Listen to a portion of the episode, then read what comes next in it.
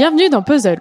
Je suis Karen et vous écoutez Overbooké, la chronique qui vous éclaire sur l'actualité du livre. Alors que nous réfléchissions silencieusement sur la vie, mon ami Michel, tracassé, réfléchit à haute voix. Il y a quand même quelque chose qui va pas dans ce monde, mais j'ai du mal à me formuler quoi.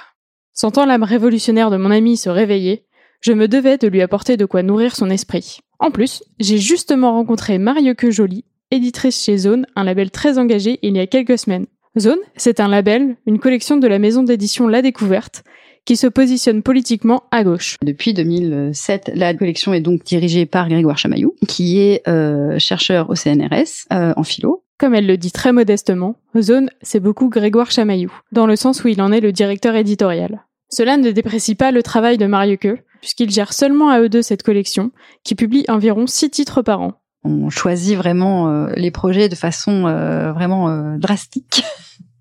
pour faire en sorte que chaque livre compte aussi, oui, pour prendre le temps de se dire, voilà, ça va être bien écrit, ça va être original, ça va, ça, ça va compter.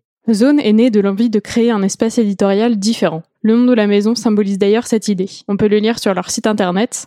Les zones, ce sont des espaces périphériques, détournés et souvent louches, marginaux et subalternes, où se trament les rébellions. Ça m'amène à vous en dire un peu plus sur la notion de ligne éditoriale. Qu'est-ce que c'est donc? Eh bien ça englobe la voix, le ton, le positionnement, la cible, les valeurs défendues et les thèmes traités. Tout cela va permettre d'identifier un média et de fidéliser le public. Ça vaut pour les chaînes de télé, les journaux, les magazines. Par exemple, on peut dire sans aucun risque que Le Figaro et l'Humanité ont deux lignes éditoriales diamétralement opposées. La ligne éditoriale de Zone, c'est de rendre accessibles les sciences humaines et sociales à un plus grand public, en dehors du cercle académique. L'idée, c'est d'arriver à faire des livres à la fois sérieux et accessible et lisible. Mais on enfin notre mot d'ordre c'est pas de simplifier outre mesure euh, c'est pas de, de faire des livres pop euh, enfin on a beaucoup d'auteurs qui sont très sérieux aussi euh, qui ont des carrières universitaires. C'est vrai qu'on leur demande d'essayer d'alléger un peu le côté très académique parce que le sujet s'y prête et puis parce que on s'adresse aussi à un public qui n'a pas envie de lire forcément un livre universitaire les derniers mots de Mario Quejoli font écho à une tendance que l'on a pu observer ces dernières années. Le genre de l'essai est devenu globalement plus accessible, plus proche de tous. Comme ça a été dit dans une des newsletters du podcast Le Book Club, je vous mets le lien dans la description, l'essai est même devenu cool. En dehors des cercles académiques et militants, plusieurs essais ces dernières années ont rencontré un public très large.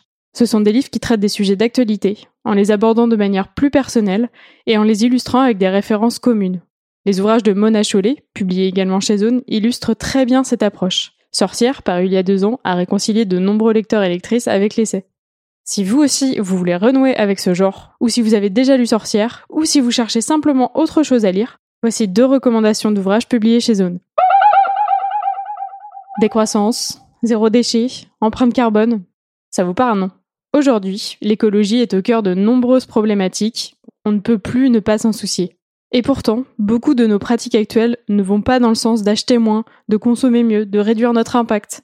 Dans son livre Les besoins artificiels, le sociologue Razmik Kocheyan nous explique comment sortir du consumérisme, comment s'organiser collectivement, politiquement, pour sortir de ce système qui mène la planète à sa perte. Et oui, lutter seul contre la société de consommation, c'est compliqué. Mais on peut toutes et tous en être acteurs et actrices. Pour cela, Razmik Kocheyan interroge la notion de besoin en s'appuyant sur les théories marxistes. Alors, pas de panique.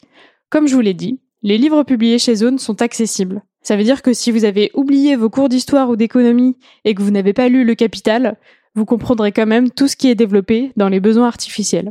Toutes les notions évoquées sont expliquées très clairement et la théorie des besoins qu'élabore le sociologue est illustrée par des exemples concrets. On nous y parle de droit à l'obscurité, d'obsolescence programmée, de crédit à la consommation, et puis, Razmik Kesheyan propose également des solutions, des pistes de réflexion pour sortir du consumérisme.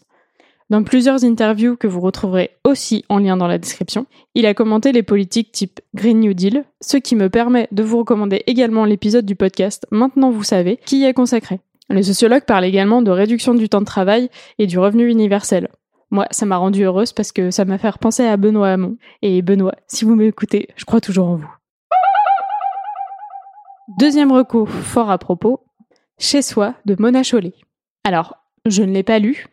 Oui, j'ai du temps libre, mais j'ai encore une grosse pile à lire.